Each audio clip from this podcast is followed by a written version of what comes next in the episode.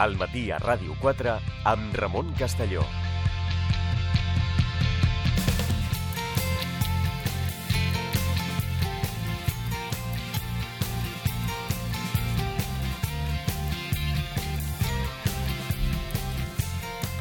Continuem al matí a Ràdio 4. Saludem tot seguit al professor d'Història Contemporània de la Universitat de Barcelona, investigador del Centre d'Estudis Històrics Internacionals, José Manuel Rua, què tal? Molt bon dia. Hola, molt bon dia.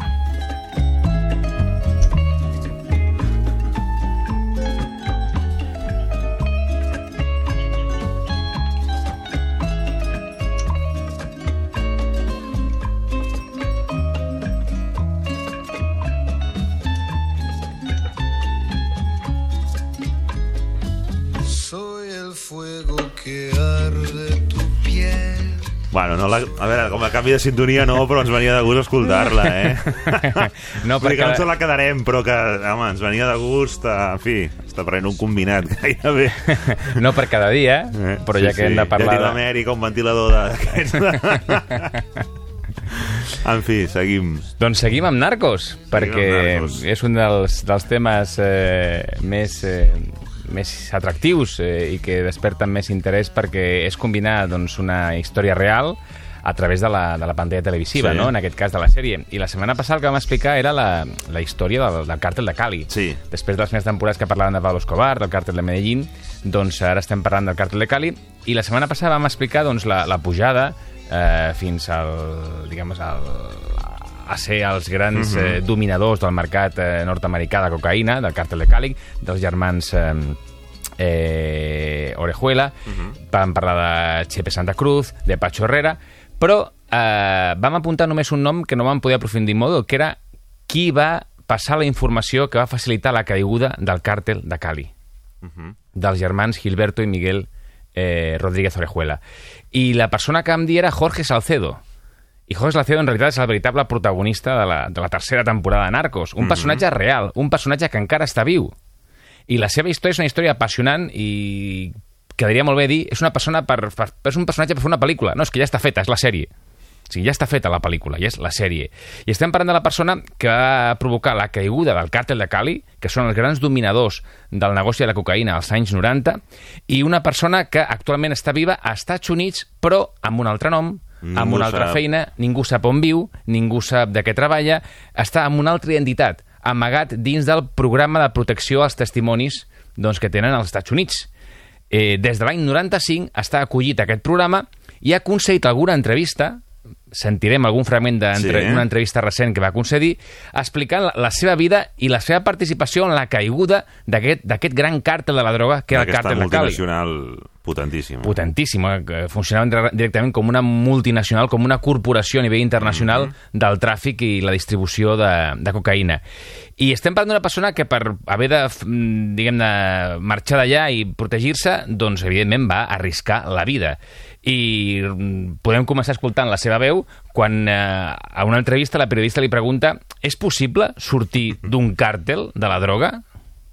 Escoltem-ho. no hay forma de salirse. O porque sabe mucho o porque creen que sabe mucho. Así que no hay forma. Més clar, impossible. No hi forma. O, no porque es o sabes mucho. O porque por- creen que sabes O porque mucho. creen que sabes mucho. Qui és aquesta persona que no se creiessin que sabia molt? És que sabia molt realment del càrtel de la droga. Doncs aquest senyor era un exmilitar, un capità retirat de la reserva de l'exèrcit colombià. Un capità que als anys 80 havia participat de forma activa amb la lluita contra la guerrilla, contra l'M-19, una de les guerrilles que estaven operatives a Colòmbia als anys 80. Després, l'any 90, es reintegra la vida civil, a la vida política i abandona les armes. Però als anys 80, l'M-19 doncs, era una guerrilla eh, potent, amb eh, accions tan contundents com, la recordaran alguns dels oients, l'assalt al Palau de la Justícia a Bogotà que va acabar Sí. com amb una massacre. Eh. Doncs l'M-19 eh, Sí, sí. són els adversaris eh, militars de Jorge Salcedo Cabrera, que és el nostre home.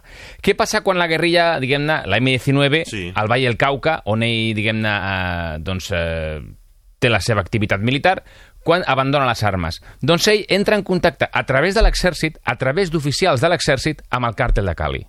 Sí, hi havia... Ja hi havia contactes. contactes, relació. Per què? Perquè aquests oficials ja treballaven, ja Mhm. treballaven pel càrtel. Fins i tot un d'ells eh, el major Mario del Basto era el cap de seguretat de Miguel Rodríguez Orejuela, el segon del càrtel. I a través d'aquest major Mario del Basto, ell entra en contacte amb el càrtel. I primer amb quina missió? Eliminar el gran enemic del càrtel de Cali. El, no- el nostre home, no? El nostre- de la temporada passada. El nostre home de la temporada passada, Pablo Escobar. Estem parlant que Jorge Salcedo era un expert en armes i en comunicacions per la seva estada a l'exèrcit. Sí. I ell dissenyarà dos tentatives de matar a Pablo Escobar. Una d'elles era un assalt amb, eh, amb comandos Sí. a l'Hacienda Nápoles, on estava Pablo Escobar. I ell mateix, el mateix Jorge Salcedo, ens explica com havia de ser aquest assalt. Ese plan ya estaba definido y maquinado por las personas de- de- del cartel de Cali. Habían definido que Pablo Escobar sería y podía ser atacado debido a su rutina en la finca de Nápoles. Sería un ataque aéreo por comandos. Helicópteros llegarían y personal muy especializado se tomaría pues eh, la casa, avanzarían con un gran poder de fuego y en la, en la cerca, que era para también una medida de protección para que entraran allí, era también una jaula para ellos. Aquest era el pla. Problema del pla. En l'últim moment, un dels helicòpters s'espatxa. Uh, Llavors es suspèn el pla. Aquest era el pla. Però tenien un altre pla. hi havia un pla B. Hi havia un pla B, que era directament bombardejar la presó, la catedral, on estava a partir de l'any 91 eh, Pablo Escobar. La famosa catedral on Sí, ell feia, sí, sí, feia el sí, que sí, volia. sí, sí. Doncs la idea era bombardejar-lo. I per això s'anirà fins tot Jorge Salcedo al Salvador, que estava sortint de la seva guerra civil Sí. en un procés de pau entre el govern i el Frente Farabundo Martín de Liberació Nacional, el FMLN, i sortint d'aquest procés, què passava? S'havia obert un mercat enorme, un mercat Sí. negre d'armes De- contraband. Es podia aconseguir. Pagar amb diners es, podia es podia aconseguir. aconseguir de tot, sortint d'una guerra civil com sortia Clar. El Salvador. Llavors, ell va a, a El Salvador i allà aconsegueix tres bombes diguem-ne, de, de, de 500 lliures, estem parlant de bombes molt potents, per arrasar amb la catedral, per arrasar amb la presó on estava Pablo Escobar. I també un helicòpter. Problema, aquí no sap ben bé què és el que falla. Alguns diuen que no tenien al final la manera de llançar aquestes bombes, però el que és cert és que... No Falla es va- la logística, Falla la logística i abandonen una de les bombes a una pista eh, d'aterratge al Salvador. Una bomba que després serà utilitzada com una pista que conduirà a la DEA finalment a Jorge Salcedo. Això ho parlarem més endavant. El tema del Salvador surt malament, no aconsegueixen atentar contra Pablo Escobar a la catedral, a la presó, però deixen pistes que després seran utilitzades per la DEA Si no amaguen les pistes. No són capaços de desfer-se No. del rastre que estan deixant en aquesta compra d'armes per eliminar el seu gran rival, que és Pablo Escobar. Però, a més de lluitar contra Pablo Escobar o intentar eliminar-lo, a què es dedicava Jorge Salcedo? Doncs als suborns dels oficials de l'exèrcit, especialment als suborns als oficials d'intel·ligència. Això els hi permetria, perquè ell serà al final el responsable de la seguretat del càrtel de Cali. Estem parlant d'un home amb una informació enorme, moltíssima informació. I tenia tanta informació que podia avisar als seus caps de quan serien les redades, de quan entrarien als seus pisos, als seus apartaments. Fins a l'extrem d'haver avisat a Miguel Rodríguez Orejuela de vindran a les 3 i ell dir, bueno, em dóna temps de fer una migdiada encara. I fer la migdiada i marxar, perquè sabien que seria a les 3, que no seria abans. O sigui, tenien molt bona informació. Molt bona informació que també anava lligada a la mateixa estructura de comunicacions que havien instal·lat. I aquí Jorge Salcedo ens explica com estava desenvolupada la seva xarxa de comunicacions. Sí, porque yo empecé a ser utilizado para mantener la reserva y la responsabilidad de los desplazamientos que ellos iban a hacer, particularmente Miguel, que entre otras cosas era la persona más ejecutiva de todos ellos cuatro. En cierta forma era el verdadero jefe del cartel. S'ocupava d'on estaven i de com i a on es desplaçaven. A partir de quins temes de seguretat? Doncs de busques. No hi havia mòbils en aquella època. El busca i codis d'identificació copiats dels serveis d'intel·ligència, per alguna cosa els hi deien la KGB de Colòmbia, la KGB de Cali, doncs a través d'un sistema de busques i de codis d'identificació, ells sabien moure's en qualsevol moment sense que les seves comunicacions fossin interceptades per les autoritats colombianes o per la DEA. I Llavors- tenien contraintel·ligència. Tenien compte d'intel·ligència i tenien a la intel·ligència colombiana subornada, a oficials de Per la tant, intel·ligència... Tenien d'entrada bé. Tenien bé. Llavors, era, és un home amb un poder enorme, un home que dona testimoni de que el poder de Cali arribava doncs, a les més altes esferes de la política. I això què vol dir quan eh, parlem d'arribar a les més altes esferes? Ho vam apuntar la setmana passada. Sí. Doncs que el càrtel de Cali va finançar la campanya electoral del president Samper, del president eh, vigent en aquells moments. I el mateix Jorge Salcedo doncs, ho reconeix obertament. I no només ho reconeix, sinó que afirma que Samper era, era conscient de qui havia finançat la seva campanya, perquè sempre pots dir, no, arriben diners però no sé d'on venen. Bueno, doncs quina alegria. doncs no, sí que ho sabia. I el mateix Jorge Salcedo ens ho explica clarament. Jo, eh, Samper, el president Samper, sabien d'on venien els diners. Claro que sí, no me cabe la menor duda. ¿Por qué no le cabe la menor duda? Porque ellos eran personas que trabajaban bajo objetivos y el objetivo era que esto se sepa y que produzca la reacción, sí, sí la iba a hacer. O sea, ellos se aspiraban a tener el más alto nivel de poder sobre el gobierno y lo representaba el presidente. No em diguis que no és sensacional el llenguatge empresarial que utilitzen. Objetivos, sí, Trabajan sí. por objetivos, com les empreses. Qui no treballa per objectius? Sí, sí, sí, sí. Doncs treballen per objectius. I quin era l'objectiu? Arribar a les més altes esferes de poder. I qui està el més amunt de tot? El president. Doncs anem a per Samper, financem la seva campanya i col·loquem el nostre candidat. Llavors, eh, l'estructura del càrtel de Cali era una estructura molt ben planificada, molt ben muntada. Recordem que Miguel Rodríguez Orejuela li deien el ajedrecista. Estem parlant d'una corporació internacional de la droga. I quan canvia la vida per Jorge Salcedo? I aquí hem d'explicar que no sempre la història es reprodueix de forma doncs, exacta a la sèrie, o en aquest cas a, a la reproducció que fa Netflix. Hi ha canvis. Eh, no em sap greu fer spoilers per qui no l'hagi vist Ja, encara. igual, Eh, home, hem, deixat, hem deixat un temps, però el que hem de... A la sèrie, doncs al final eh, Miguel, eh, eh, Jorge Salcedo eh, contacta amb la DEA perquè creu que la seva vida corre perill. Llavors, abans de que... Sí, amb una, avanço, abans de que- abans de que en un festín de sangre doncs, eh, se m'emportin per endavant, doncs jo contacto amb la DEA. No va ser així. És la DEA la que contacta amb Jorge Salcedo. Petita però gran diferència. Uh -huh. Petita però molt significativa. Contacta la DEA per dir-li escolta, que t'estem seguint des de l'afer del Salvador que coneixem les teves passes, que sabem qui ets, Anirem a per tu. anirem a per tu. Llavors, no és que ell busca la DEA perquè creu que la seva vida corre perill, sinó que la DEA el troba ell i li diu t'hem enxampat, vols col·laborar o has begut oli? Llavors aquí Salcedo col·laborarà i col·laborarà de forma, al final, entusiasta, no només per salvar la seva vida a nivell d'acabar la presó, sinó perquè rebrà una molt generosa recompensa, que tampoc surt a la pel·lícula. Mm. A la pel·lícula dius, no, ho fa tot per salvar la seva vida i ara porta una vida... Més èpic, no? Més a la, èpic. A, la, a, la, a Netflix és més èpic tot. Exacte. I, I a- I i a- aquí va, va, va trincar, vols dir? De... Home, va trincar més d'un milió de dòlars. Bueno, no està malament. És, eh, com diuen allà... Un I la nova vida no sabem quina és, però malament no li deu anar. no deu, potser té una altra feina per, per, per dissimular, però va cobrar més d'un milió de dòlars. Es calcula que va cobrar un milió 125.000 dòlars de recompensa. És el confident més ben pagat segurament de la història de, de Colòmbia. I un dels més ben pagats als Estats Units. Estem parlant d'una persona que al final té una recompensa i aquesta recompensa que va permetre? Va permetre passar molta informació i que, entre altres eh, accions, doncs la, la DEA en aquest, i també a les forces de seguretat de Colòmbia poguessin detenir a, a Gilberto, el cap del càrtel de Cali, Gilberto Rodríguez Orejuela.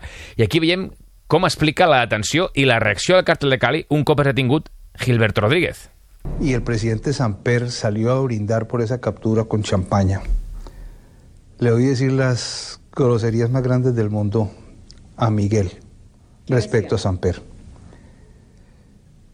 No lo quiero decir en cámara porque suena muy feo, pero, la eh, conclusión, este señor no nos sirvió para nada, este señor se acomodó a la parte fácil, nos quitó el billete y es un desgraciado. Bueno, és un tio educat. Un el- tio educat, el eh, Salcedo, este señor no, se acomo- no vol faltar al respecte, tampoc. Se acomodó a la parte fácil Podem i... intuir eh, el, el nivell de comentaris. nivell de... Narcos també s'ha donat vocabulari per poder Sí. intuir el, el nivell Escobar ho tenia d'insults. claríssim, eh, Claríssim. com- com- Clar, com què està dient Jorge Salcedo? Que el Miguel Rodríguez Orejuela, el segon del càrtel, Sí. se sent eh, estafat. Diu, aquest senyor ha rebut els nostres diners i ara que han enxampat el meu germà, diu, no, no, jo no sé nada. Perquè, evidentment, mmm, quedaria al descobert la seva relació amb el món del narcotràfic. Aquí el que comença ja és una relació molt clara, molt fluida entre Jorge Salcedo i la, Sí. i la DEA. amb una... Jorge Salcedo posa només tres condicions. La primera és tenir només un contacte amb la DEA. No tenir diversos contactes, només, Només un vol un. contacte, que serà un oficial de la DEA que estarà a l'ambaixada nord-americana a Bogotà. Posa també com a condició no contactar amb el bloque de búsqueda, perquè no se'n refia de ningú, que és aquesta Ja. unitat especial Sí. dedicada a perseguir el narcotràfic. Sí, va, van seguir el bloque de búsqueda, va seguir després. seguir el bloque de búsqueda contra el càrtel de. Cali. I posa com a condició que si hi ha algun problema el treguin del país. Passaport cap als Estats Units. Aquestes són les seves condicions. I gràcies a la seva informació hi ha un moment en què està a punt de caure, al 95, Gilberto, el segon, el germà de l'ajedrecista, en una famosa intervenció on visiten un apartament, estan hores eh, registrant i no el troben. Mesuren les mides de l'apartament i veuen que les parets tenen un gruix diferent respecte a les del pis de sota. Llavors creuen que pot haver-hi un compartiment secret, o com diuen ells, una caleta. I estan fins i tot amb màquines perforadores fent forats... No era, no era pla dur, era... No era pla dur. I amb màquines perforadores estan tro intentant trobar si hi ha un compartiment secret. I no troben res. I Jorge Salcedo es torna a posar en contacte i diu, no, no, escolteu, que sí que està allà, l'heu de trobar. Continuen registrant i al final marxen després de tot un dia buscant. El dia següent tornen perquè José Salcedo insisteix en que estava allà Miguel Rodríguez Orejuela i el que troben és que a una de les parets d'un bany sí que estava una caleta, un compartiment, troben restes de sang a una tovallola, amb les màquines perforadores li havien fet sang a Miguel Rodríguez, que estava allà amagat, amb, una, I no sang freda, l'home, eh? Per això amb també. oxigen, amb una màscara d'oxigen estava respirant allà. I aquí ell mateix explica quines conseqüències tindrà, evidentment, la detenció fallida de Miguel Rodríguez. Escoltem l'últim tall d'aquest home que és una vida d'agent secret que no li fa falta peli perquè ja té la sèrie. Él está escondido en una caleta que queda en un baño entre una pared, en un tipo de caleta que ni los de la DEA ni los de la policía conocían. Hicieron, taladraron algo, la DEA se da cuenta de que ahí tiene que estar por cuestión de dimensiones y de la información que yo les doy. Però Però no el van trobar. Què passa? Que setmanes després torna a passar informació i una unitat de l'exèrcit, més concretament de l'Armada, perquè no se'n refien gairebé de ningú, unitat especial de l'Armada colombiana, amb un escamot farà una incursió i detindrà un altre apartament de Cali a Miguel Rodríguez Orejuela, gràcies a la informació proporcionada per Jorge Salcedo.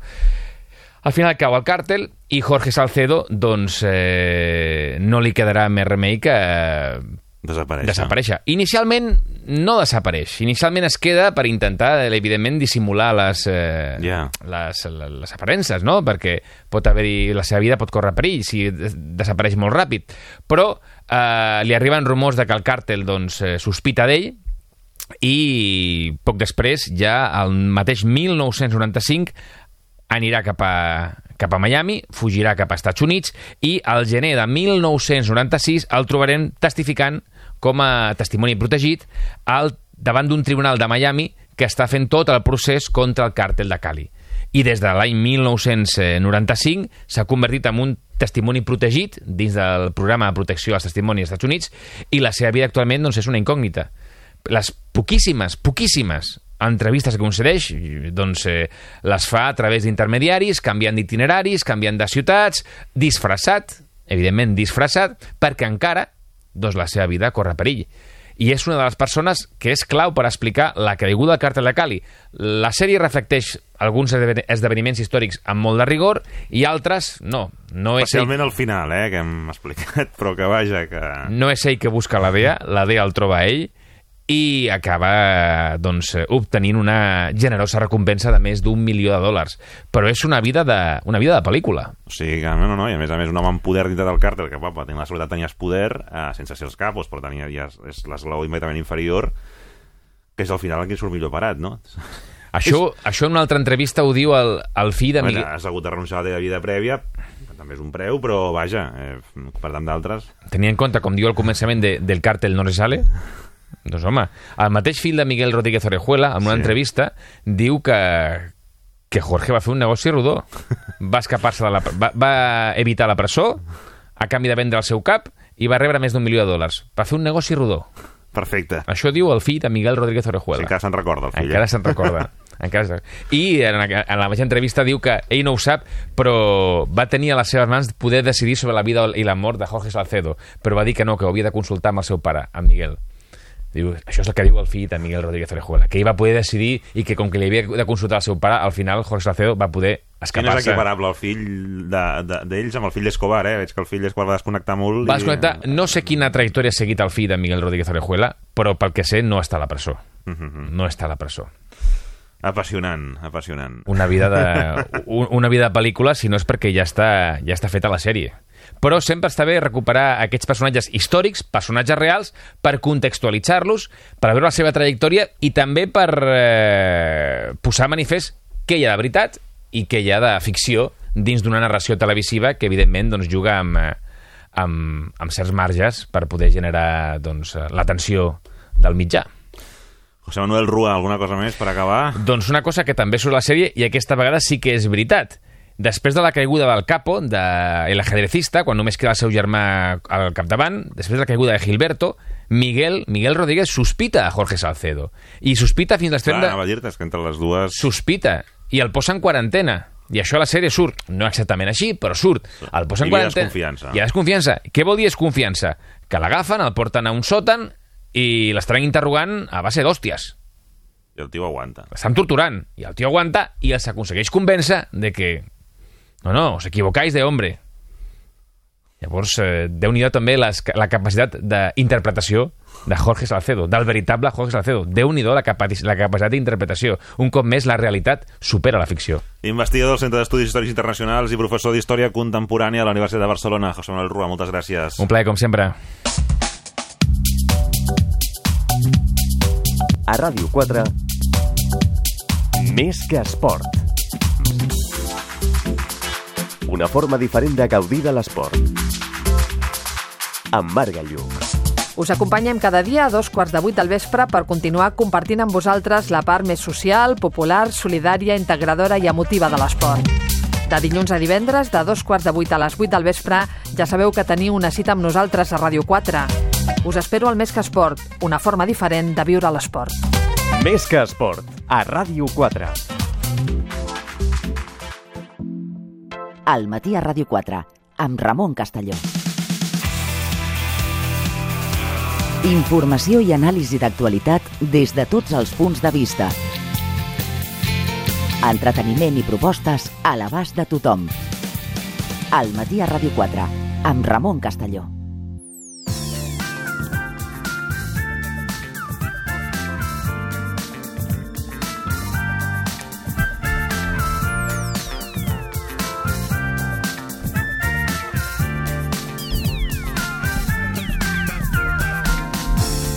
Deu i 28, fem un tastet de la recomanació amb la Rosa Diego, que farem eh, també, en aquest cas, més ampliada i després, d'aquí una hora. Rosa, què tal? Bon dia de nou. Bon dia de nou. Doncs eh, avui la, la prèvia, la recomanació és eh, d'una novetat que sortirà demà, divendres 6 d'octubre. Manolo García publica el seu primer disc en directe després de 35 anys composant. primer? El primer, en directe, després de 35 anys composant. Es tracta de Todos Ahora en directe i, per exemple, aquest és un dels temes que sona. Lo quiero todo, la espuma y el lodo, el día y la noche, la estrella del norte, el cielo, la cueva más fosca del orbe. Saber que no me amas y que amas a otro y no sentirme derrotado ni solo olvidar lo vivido, vivirlo dormido, lo quiero todo.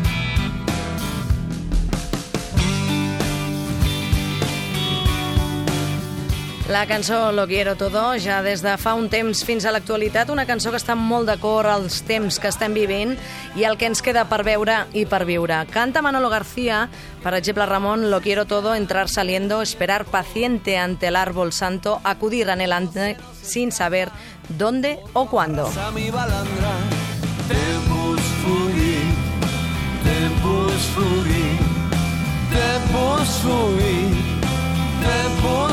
Mi balandra, Lo quiero todo, entrar saliendo, esperar. Una gran composició, retrat de que els mitjans de comunicació, televisió inclosa, explica Manolo García, ens volen convertir. La banda que l'acompanya són Weddy Watchell, a les guitarres Jim Cox, als teclats eh, Kenny Aronoff, a la bateria i Lilan Esclar al baix. Manolo García, sota el pseudònim de Pepito Grillo, escrivia el llibret de Lo quiero todo quan la va publicar a vegades no és més pobre el que menys té, sinó el que més coses superflues necessita. Amárrate a la cola del viento, que se nos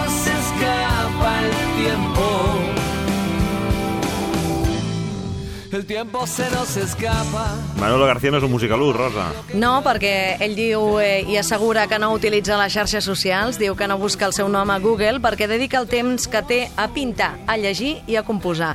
Manolo García escrivia, van passant els anys, però sempre necessito temps per anar composant cançons noves i publicant discos inèdits. Normalment és el que més il·lusió li fa, però afegeix que en els darrers anys, Ramon, i amb la irrupció a les nostres vides d'internet, el que ell anomena ese artefacto pretendido paraíso de los crédulos, eh, quasi no faria falta publicar discos en directe perquè ja s'encarreguen les xarxes socials de difondre imatges a la babalà sense cap tipus de control de qualitat ni consulta als autors sobre la conveniència o no de la seva publicació. Que no se escape el tiempo. Una crítica a la pirateria.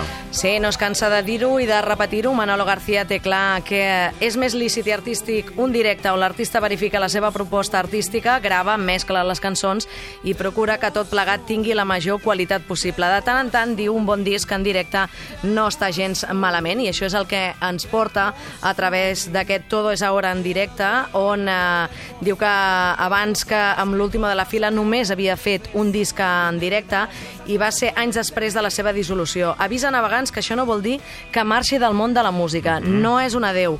Només que després de molts anys de periple musical i personal presenta aquesta magna obra que està composada per dos CDs i un DVD i que es titula Todo es ahora en directo.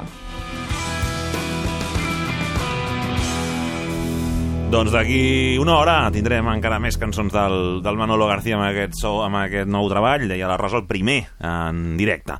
10 i 32 minuts, moment d'anar amb l'Aranxa Coca.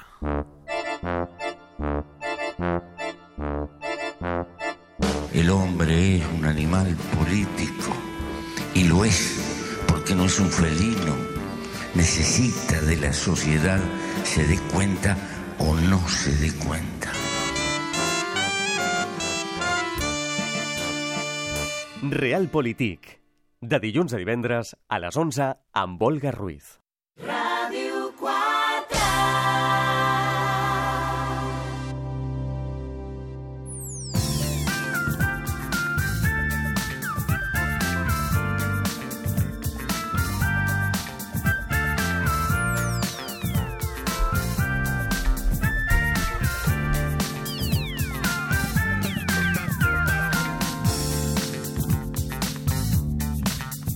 Ens acompanya ja l'Aranxa Coca, doctora en Psicologia, especialista en família i parella. Què tal? Com Hola, estem? molt bon dia.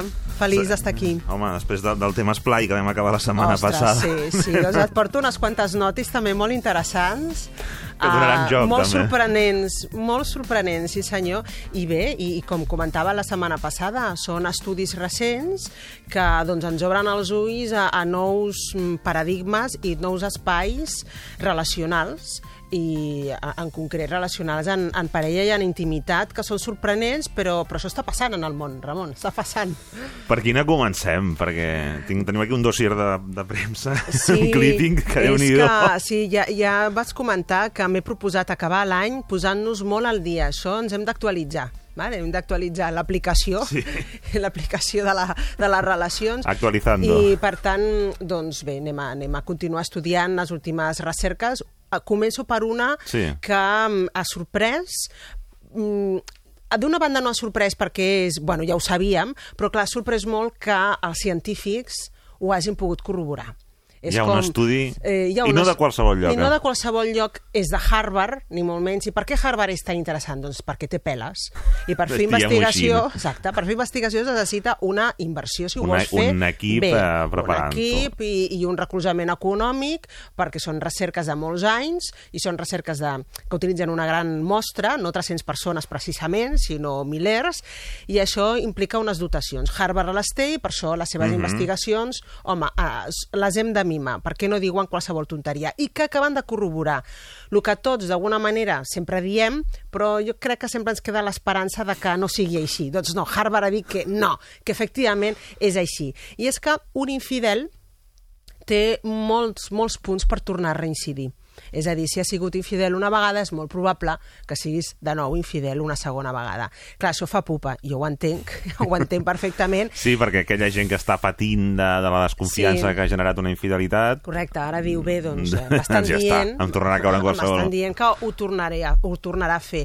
Li hem de donar la raó a Harvard? Doncs mira, li dono la raó no perquè sigui Harvard, sinó perquè certament eh, és probable que després de- d'un engany, aquest engany, si no ha sigut tractat, i aquí està el tema, si no ha sigut Mm. tractat, si no ha sigut treballat, si no s'ha esbrinat a fons en què va consistir, el per què, el per a què, i n'aprenem d'aquest engany, és molt probable que es torni a repetir. I per què és probable que es torni a repetir? Perquè si no s'ha tractat vol dir que s'ha amagat. És a dir, que encara que Hem fet s'hagi que no dit- ha passat. Hem fet, farem veure que ha sigut una Allò poca que diuen cosa... sota la catifa, no? Sota la catifa. No, no, no era pa tanto. Val? Eh, Ha sigut Un- una un tonteria, accident. ha sigut un accident, passem pàgina, l'important ets tu i ja no parlem més del tema. Aquest tractament de la infidelitat farà que aquesta persona que comés la infidelitat, això diu l'estudi, Mhm. enganyi la seva amígdala, Uh, L'amígdala? Sí, sí, és a dir, eh, una Anava part del part de la parella, l'amígdala sí, sí, també. Sí, una part del, de si, és a dir, s'enganya a si mateix, ja no només que enganya la parella, sinó que Sí. s'enganya a si mateix i minimitzi tant el problema que no connecti moralment amb ell. És a dir, d'alguna manera, autoenganyant-se, s'arriba a autojustificar i arriba a fer el que aquest estudi ha anomenat, que me sembla molt interessant, Mm. aquesta eti- etiqueta, una amnèsia ètica. Amnèsia ètica. Una amnèsia ètica. És a dir, el que hem fet és El lleig, que abans es deia tenir morro, és ara... morro, és una amnèsia ètica. És a dir, eh, un mateix, com No. que no suporta èticament el que És ha un pogut diàleg amb un fer, mateix, sí, no? I, I ho pot trobar lleig, i pot patir, és a dir, haver fet el que ha fet li pot generar angoixa per l'arrepentiment, per la culpabilitat, culpabilitat, sí. reprimeix aquella uh, sensació de culpabilitat que li ha provocat l'engany que ha executat, llavors no el sent, i al no sentir-ho, no, no, no, no sent malestar, no té angoixa i per tant Pot pot, i pot fer... portar-lo. T'ha oblidat. El problema és que intentaré fa, fer el mateix amb la parella. També l'intentarà tenir una amnèsia ètica com dient-li allò que vam parlar en aquell programa doble que vam fer, te'n te recordes la temporada passada, minimitzant el problema. No és per tant, dona... I un, una segona estratègia que també l'ha definit Va molt ser bé. un moment... el- va ser un moment puntual. I minimitzant l'assumpte o l'experiència que va tenir amb un altre, intentarà fer comparacions exagerades amb altres històries. Nosaltres aquí a Ràdio Nacional 4 ens avancem sempre, Sí, ja ens avancem sí, a Harvard, sí. i nosaltres ja vam dir aquí en aquest programa, aquest, en aquest espai, Sense els recursos de Harvard, sense digues... recurs de Harvard ja, ja vam dir hi ha un mecanisme defensiu que es Sí. diu minimitzar Sí. i el que ha estat infidel l'utilitzarà. Doncs Harvard ha dit, efectivament, eh, eh, minimitza, utilitza dues estratègies, una és l'amnèsia ètica, l'altra és el doble distanciament. El doble distanciament és els altres ho han fet pitjor que jo. Clar. Escolta, això, un company, mira, un company de feina que... aviam, exacte. No para. No para, és allò que va fer. I si poses exemples... Conscientment, a més a més. Eh? si poses exemples que tinguin a veure amb persones de la parella, és a dir, lo, Ah. del, lo del teu germà va ser pitjor. Ja està. Aquí Amb encara... aquesta amiga que tens, tela, eh? A- a- Perquè... Aquesta amiga, me les hem de comparar... Quin perill, no? eh? Perquè... Perdona, crec que et fa molt més mal i t'ha fet més mal el teu jefe amb matxacanta com ho fa cada dia que jo, que he, és a dir, fer aquestes comparacions amb, uh, posant en entredit conductes també poc ètiques dels altres tinguin a veure o no tinguin a veure amb la infidelitat fa que la- Bueno, l'acció era allò de quan portaves les notes a casa i deies és que els altres els hi han... és pitjor, pitjor. Has tret no? un 5 de mates, home, Sí. tothom a suspendre. Tothom ha suspès, no? I jo sobre un 5, o sigui, eh, val, és, Eh, és una els baixa nota, deien, però... "A mi m'importa el que M'importa facin els que fan altres." les altres, que és el que dirà la parella, és que m'importa el que fan les altres, jo estic Deixa casat estar el meu germà. o casada amb Ja sabem tu, no? com és el ja meu sabem com és, no? Val? Però jo no sabia que tu eres així. Clar. Clar, I tindrà tota la raó, és que tindrà tota la raó. Doncs aquests dos mecanismes Sí, o sigui, produeixen l'amnèsia ètica l'amnèsia i el doble ètica i el doble distanciament. El, a, aquests dos mecanismes faran que la persona infidel no connecti críticament no sigui crític amb si mateix, amb el que ha, ha fet, amb el que ha dut a terme, amb el qual... Uh, no, O sigui, és un autoengany que s'acaba creient. que s'acaba enganyant, en, uh, creient, creient sí. exactament, per mitigar el dolor psicològic a que, per, per no tenir ansietat un mateix. Um, amb la qual cosa això el farà insensible i si el fa insensible no el fa immune, no li vacuna aquesta experiència Ja per, mecanisme. tentacions, per tentacions futures. Ja té el mecanisme. Clar, el Harvard és tremendo les conclusions que treu. I és que acaba dient, a més a més ho explica molt bé, amb, amb, jo, jo faig el resum, però fa tota l'explicació, inclús medicobiològica, de com el cervell, quan més enganyi, és a dir, el mentider, quan més menteix, menys li dol i més especialista en la mentida es converteix. És a dir, cada vegada li, li doldrà menys. Arriba fins i tot a fer una comparació amb els, amb els psicòpates, no? que no fan i no senten. No? Al final el mentider sí. menteix i no sent. No, No hi ha Dius, "Po- emoció, no? no hi ha emoció. Per què? Perquè l'ha bloquejat, eh? ha programat el seu cervell perquè determina, amb aquesta superamnèsia ètica per no patir. Per això, si ha fet un mal, el pot tornar a fer. Clar, O sigui, com el propi, arriba el propi aquí? mecanisme de supervivència Sí. emocional teu Sí. fa a una persona infidel li Correcte. fa que Mm, clar, pugui reincidir de nou perquè com que té no ha après... té aquesta derivada. Clar, té aquesta derivada, perquè com que no ha après i no dol, Això ja ho hem dit, si no s'ha tractat. Eh? si, si no s'ha tractat. Llavors, ara aquí venen, aquí venen els tips No, d'Aranxa si no algú dirà, doncs, què, què fem? Perquè, clar... Què fem? Té solució, doctor? I tant, I tant que té solució. Algo que ja vam comentar també aquí, en Mhm. aquest espai, la temporada passada, però que jo resumiré en tres punts. Primer, sempre s'ha de conversar sobre la infidelitat. No és un, i, és un tabú, no és un tabú i no ho ha de ser en una parella, i menys, evidentment, si s'ha descobert, no? Segon punt, conversar no vol dir disculpar-se. Bueno, ja, ho, ja ho vam parlar, es va disculpar, sí, bueno, es va disculpar i... D'aquella manera, ja ho, però- dona, ja ho dona per parlat. No. Val? Parlar vol dir qui, per què, quant de temps, amb sexe, sense sexe, sense entrar en detalls morbosos, però s'ha de parlar. Uh, quan va succeir, com estàvem nosaltres, en què estaves pensant, on estava jo mentre tu estaves fent el que feies. Ui, això és obrir... Ah, això, no, clar, però és, és important poder-hi pensar, perquè és si no... Obrir la ferida i tractar-la, I per ni però cosir, que però no- obrir primer. no podem fer Netejar veure- i després cosir, no? Eh, clar, però és que no queda un altre, no podem fer veure, si no es farà una costra mal feta, s'infectarà... Es tornarà a obrir i- qualsevol I es tornarà a moment. obrir, però a més a més infectada i amb, i amb tota la porqueria que, Mhm. que hagi anat acumu acumulant. I tercer punt, com vaig comentar aquí, eh, la infidelitat ha de trencar el secretisme. És a dir, s'ha de trencar el secretisme de la infidelitat, millor dit. I això, la parella, eh, en la infidelitat, doncs, un dels dos ha quedat exclòs d'una història Mhm. íntima que ha comès, que ha tingut, Mhm. millor dit, la parella amb un tercer, ha quedat exclòs. Aquesta quedar-se exclòs ha de quedar... s'ha d'acabar.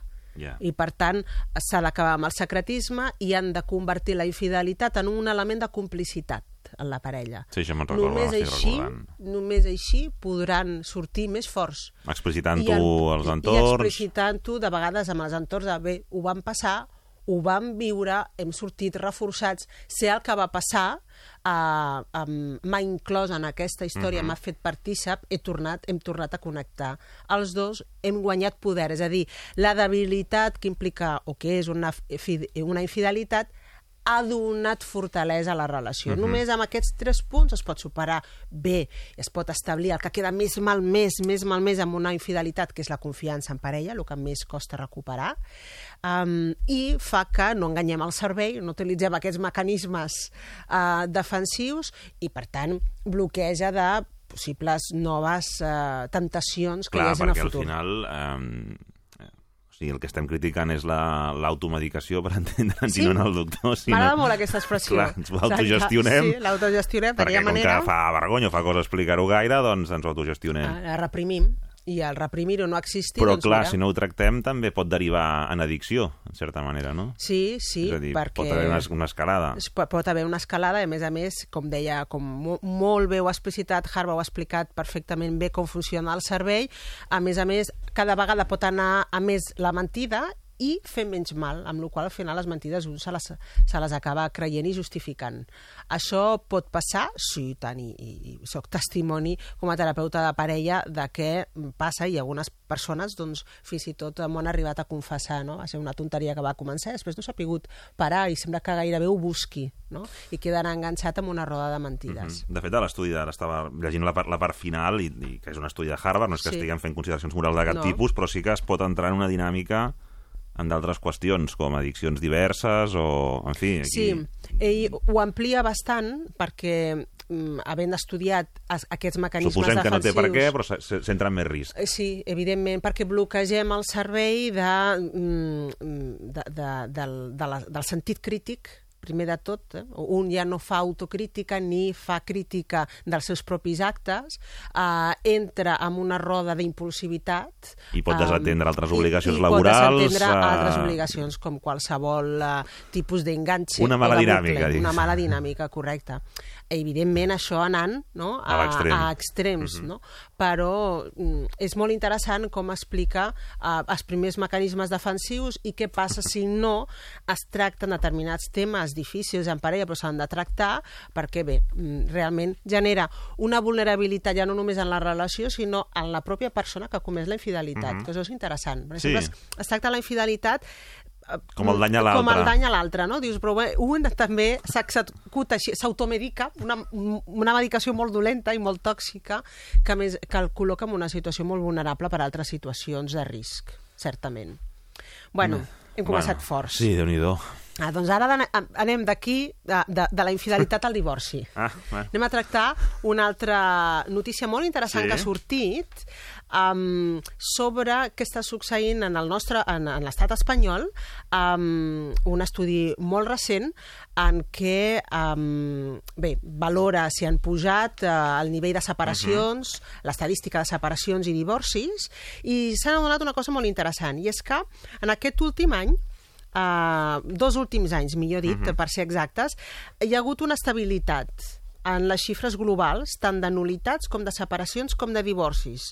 És a dir... S'ha- s'ha frenat. eh, S'ha frenat, s'ha quedat estable, només ha variat un 0,1% des del 2016, amb la qual doncs bé, va, està bé. Ara, Uh, això en, en termes generals, però uh, si ja ens fixem, qui s'ha separat i qui ha demanat uh, uh, el divorci, més que la separació, sigui, directament ja anat al divorci, és um, parelles amb més de 50 anys. Mhm. És a dir, agafant l'estadística de qui és qui es divorcia més Mhm. i en les variacions, quin rànquing d'edat, doncs els divorcis de persones majors de 50 anys han pujat, ni més ni menys, un 30%. Ah, En, eh? en 3 anys. Un 30%, que és Ja és com per tenir un compte, no? De que és està passant alguna moltíssim, cosa. sí. Ha estat... Um, mira, l'any passat es van registrar un 4,6 uh, de divorcis uh, des del 2015 i des del 2000 2013 un 30% uh, més de divorcis i sobretot, amb, com et comentava, en el rànquing d'edat de, del 50%, de, de, de, perdó, de, dels, dels 50 anys. Clar, això ens fa pensar, què passa als 50 anys? La crisi no era als 40 anys, Ramon? Ara resulta ser que són als 50 i no van a la separació, eh? no demanen la separació, demanen el divorci. Van directes. Van, això és bastant sospitós i ens ha de fer, té la seva explicació, jo crec que té la seva explicació. Primer, als 50 anys, un, ma, en un matrimoni, una relació, en aquest cas un matrimoni perquè demanen el divorci, els fills són grans. Sí. Per tant, mm, que passi alguna als 50 anys no vol dir que de sobte tenen una crisi als 50 i tot esclata, sinó que ja és una relació que ha passat per seus alts i baixos i Ja arriba als una- 50 anys amb un desgast important. I hi ha una espera als 50 anys. I per què als 50 anys? Perquè hi ha un efecte que comença, diuen, a la crisi dels 40, Mhm. però que es deu cristal·litzar en facto als 50, que és la segona joventut. Mm. És a dir, ja tenim la canalla gran, val? ja està a la, a la universitat... Una part del es projecte ja el mouen, tenim- Ja el tenim ja el fet. tenim enllestit. Ens hem dedicat al projecte de família i ja, per tant, uh, ja, ja adoptem un altre rol Ja com a només pares. en, ens truquen i tal, però Exactament, no cal. Val? Ja, ja, no, no hi ha la dependència emocional que Mhm. tenen de nosaltres com a pares la canalla petita um, i... Ja tornem a ser tu i jo, ara, no? mm, eh, eh, connectem amb el que ja sabíem, és a dir, jo no crec que als 50 anys de sobte descobreixin coses. Coses, ja les sabien. I el que han fet és Donar-hi intentar sortida. donar-hi sortida. Eh? Muntar una estratègia per conviure, conviure bé, i dedicar-s'hi a la criança. I als 50 anys cristal·litza ja no amb una separació, no pacten donar-se un temps, però una separació ens, ens donem un temps i reflexionar, anem directe al divorci. Perquè ja sabem que no, el nostre s'ha acabat, mm, i, va, mm, mm, ens divorciem i en el temps que ens queda um, que és el que s'anomena una segona joventut, eh, de vegades és una segona joventut mal entesa com un libertinaje, no ha de per què ser ni molt Així. menys així, eh? ni molt menys. Però bé, es és dona la, una segona com oportunitat. uns anys en què encara estic, em sento bé, Sí. com per portar determinats projectes a la pràctica, que després sé que potser es pot Poden complicar, com- perquè Es poden convertir en una cosa o en una altra, sí, però... també hi ha més persones que potser a l'entorn de la mateixa edat que doncs, tenen alguna a- malaltia o algun problema i de dir, escolta... Correcte. Eh, Correcte, i segurament aquestes persones han comprovat que estan al mercat.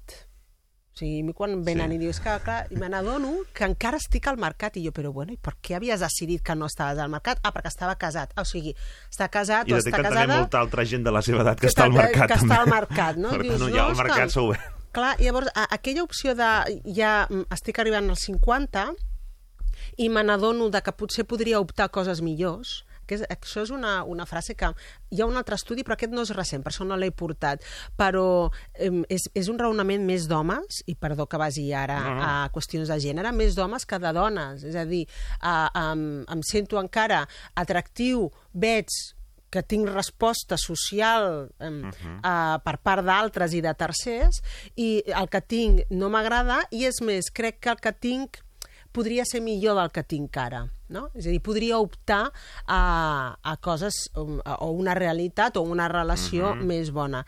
En tot cas, um, pels, pels uns, per motius contextuals no arriba a cristal·litzar fins als 50 i als 50 amb una decisió directa perquè van al divorci, però jo vull pensar que, que madura i reflexionada, doncs demanar aquest divorci.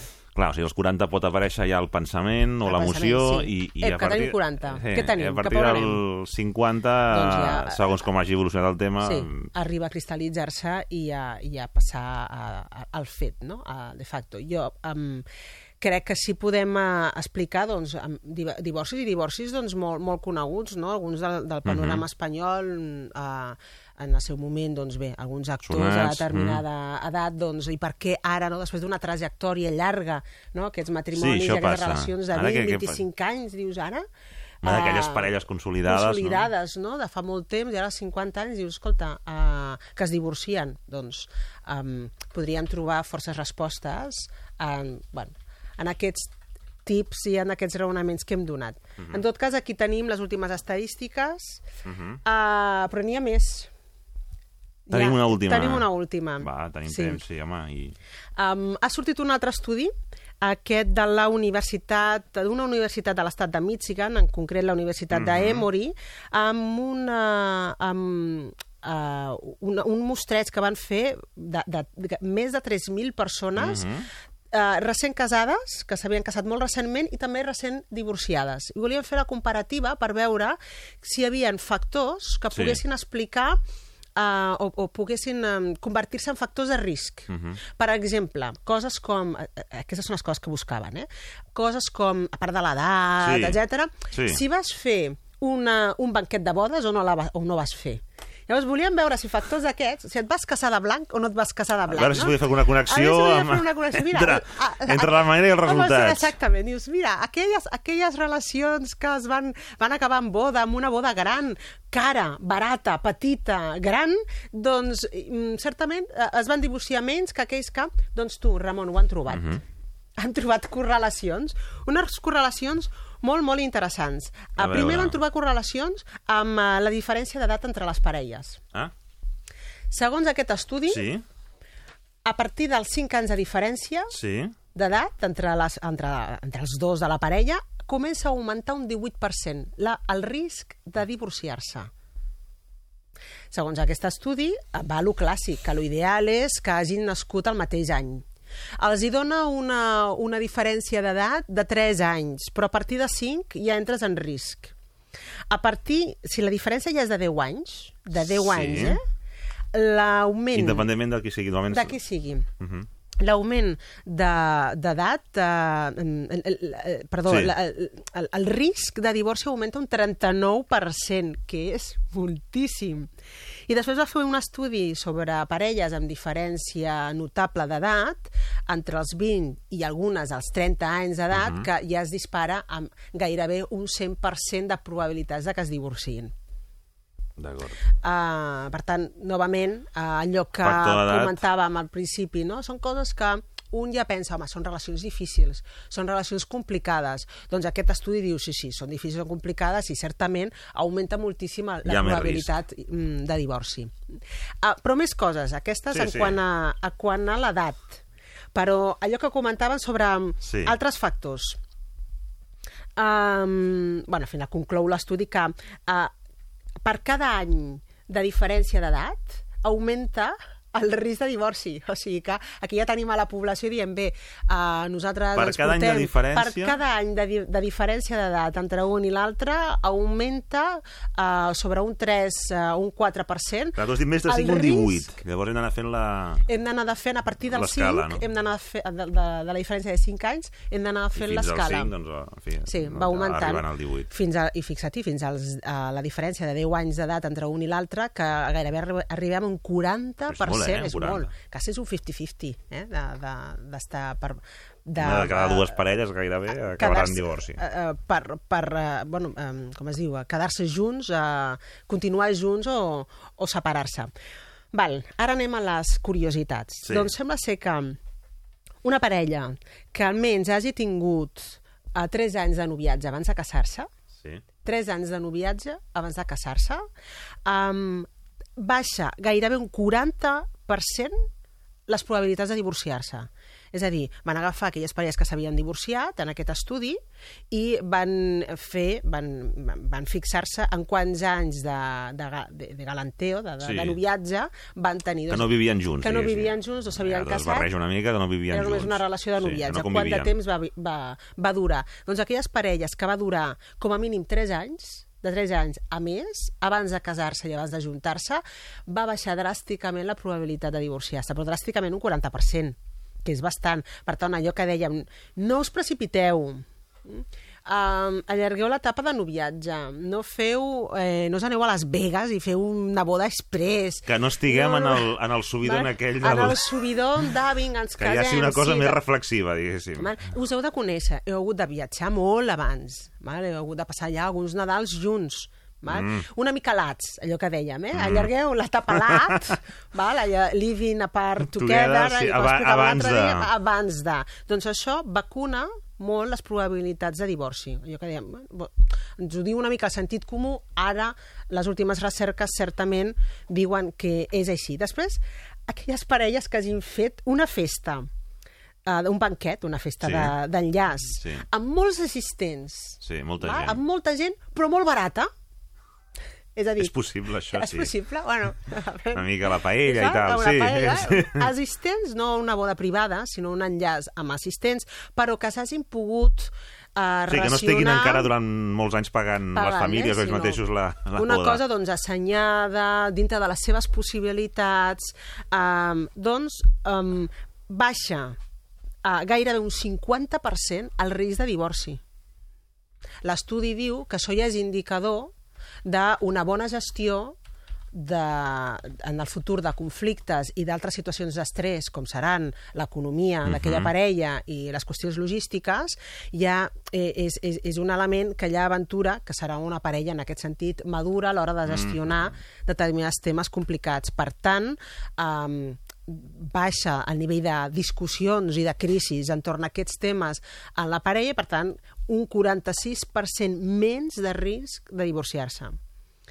Um, Un minut, tenim, tenim un minut, Tenim un ràpid. minut. Doncs mira, uh, aquest estudi diu que hem d'invertir en una lluna de mel. Ah, sí? Sí.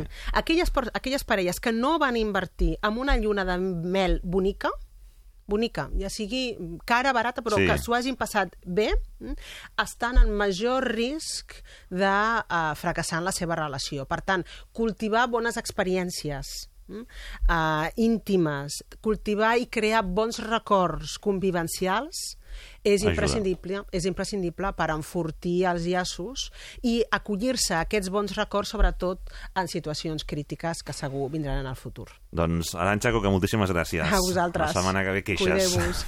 Sí, petons.